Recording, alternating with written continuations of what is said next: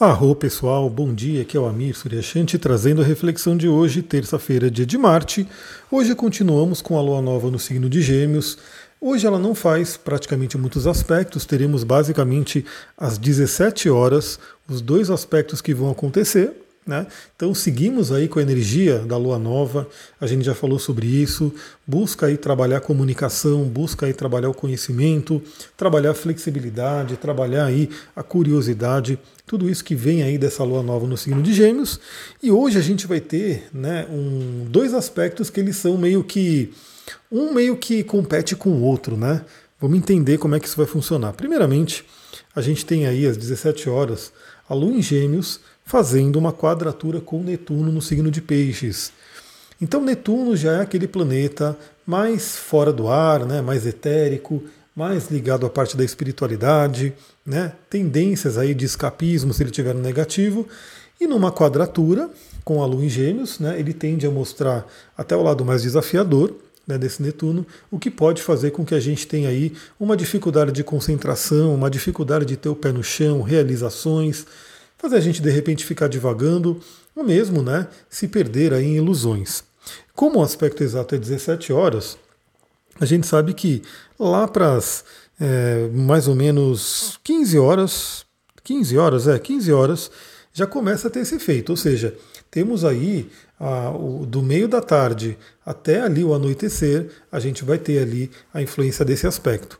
Então, se você estiver trabalhando, se você estiver fazendo alguma coisa importante aí e começar a se sentir nessa desconexão, bom, primeiramente se apoie ao outro aspecto que estará acontecendo ao mesmo tempo e eu vou dar dica aqui de cristal e óleo essencial que você pode utilizar no dia de hoje.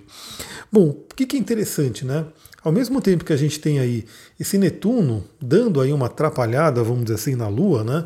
Fazendo com que a gente possa ter aí essa dispersão, a gente tem na mesma hora, na mesmíssima hora, porque eles estão aí em graus né, muito, muito próximos, muito exatos os graus, na mesma hora temos o trígono com Saturno.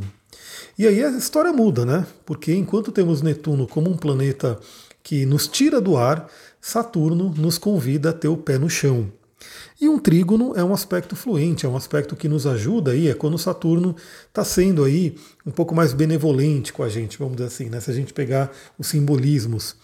Então o trígono com Saturno ele pode ajudar a compensar né, essa questão aí da quadratura com Netuno, principalmente se a gente estiver falando a linguagem de Saturno, que é realmente a disciplina. Né? Então algumas vezes a gente, se a gente sabe que tem que fazer uma coisa, mas sabe que temos várias coisas que nos atrapalham. Né? Então, por exemplo, a pessoa sabe que tem que entregar tal documento, tal relatório, tem que preparar tal, né, enfim, alguma coisa que ela tem que fazer do trabalho dela, mas de repente aí a pessoa vai lá, entra no Instagram ou entra no TikTok e começa ali a navegar pelos vídeos, pelos reels e assim por diante. De repente, quando ela menos viu, já passou aí meia hora, 40 minutos, ou quem sabe até uma hora, né? Quantas e quantas pessoas não se perdem aí às vezes vendo tanto conteúdo, porque, novamente, né, Gêmeos é um signo curioso, né, e conteúdo é o que não falta hoje, né? Muita, muita coisa para estimular a nossa mente. Então, o pé no chão de Saturno vai convidar o quê? Disciplina. Então, se tem algo que tem que ser feito, a gente tem que realmente colocar uma energia, colocar um foco ali.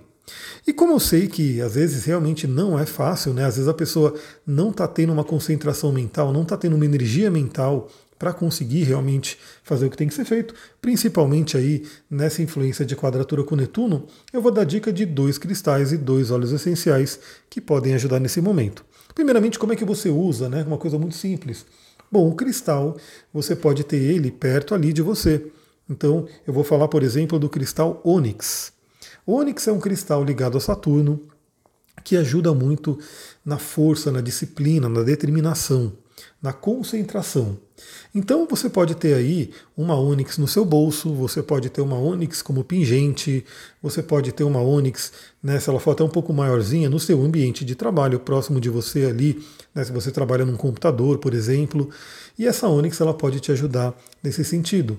Você pode também fazer uma meditação com essa Onix, fazer uma breve meditação, que seja aí de cinco minutos ou até um minuto, né, uma conexão com o cristal, uma conexão com essa energia para poder se sintonizar. E uma outra pedra que é muito interessante é a sodalita.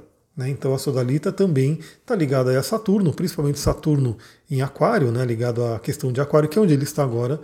Então a sodalita ajuda a gente a trabalhar nosso Ajna Chakra, nosso chakra frontal, né? o famoso terceiro olho, para que a gente possa ter concentração. Concentração, foco. Então essa combinação de ônix com a sodalita traz essa concentração muito legal.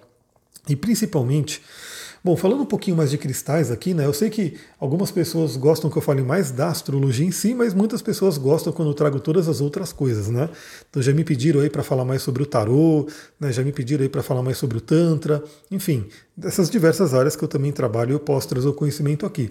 Então vamos aproveitar que temos poucos aspectos e falar um pouquinho mais de cristais e de óleos essenciais. Então, essa combinação é bem interessante para essa quadratura com Netuno, porque a ônix é uma pedra que ela tem uma tendência a, nos, a criar um campo de proteção. Então ela é uma pedra de proteção fortíssima, né? Então ela é recomendada, por exemplo, quando você vai ali num ambiente muito pesado, num ambiente onde você sente que as energias ali vão ser complicadas, né? E você quer criar aquele escudo de proteção. Inclusive tem algumas magias aí envolvendo aí o escudo de Hecate, que envolve o uso da Onyx, né? Que realmente é você criar uma armadura para poder se blindar de algumas situações. Então a Onyx com a sodalita pode fazer com que você se blinde né, de interferências.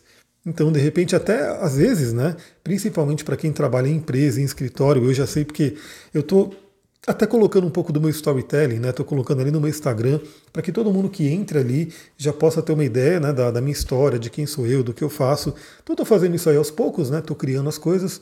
E para quem já viu ali, para quem acompanhou os stories, eu vim do mundo corporativo, né? Então trabalhava em escritório, trabalhava em empresas.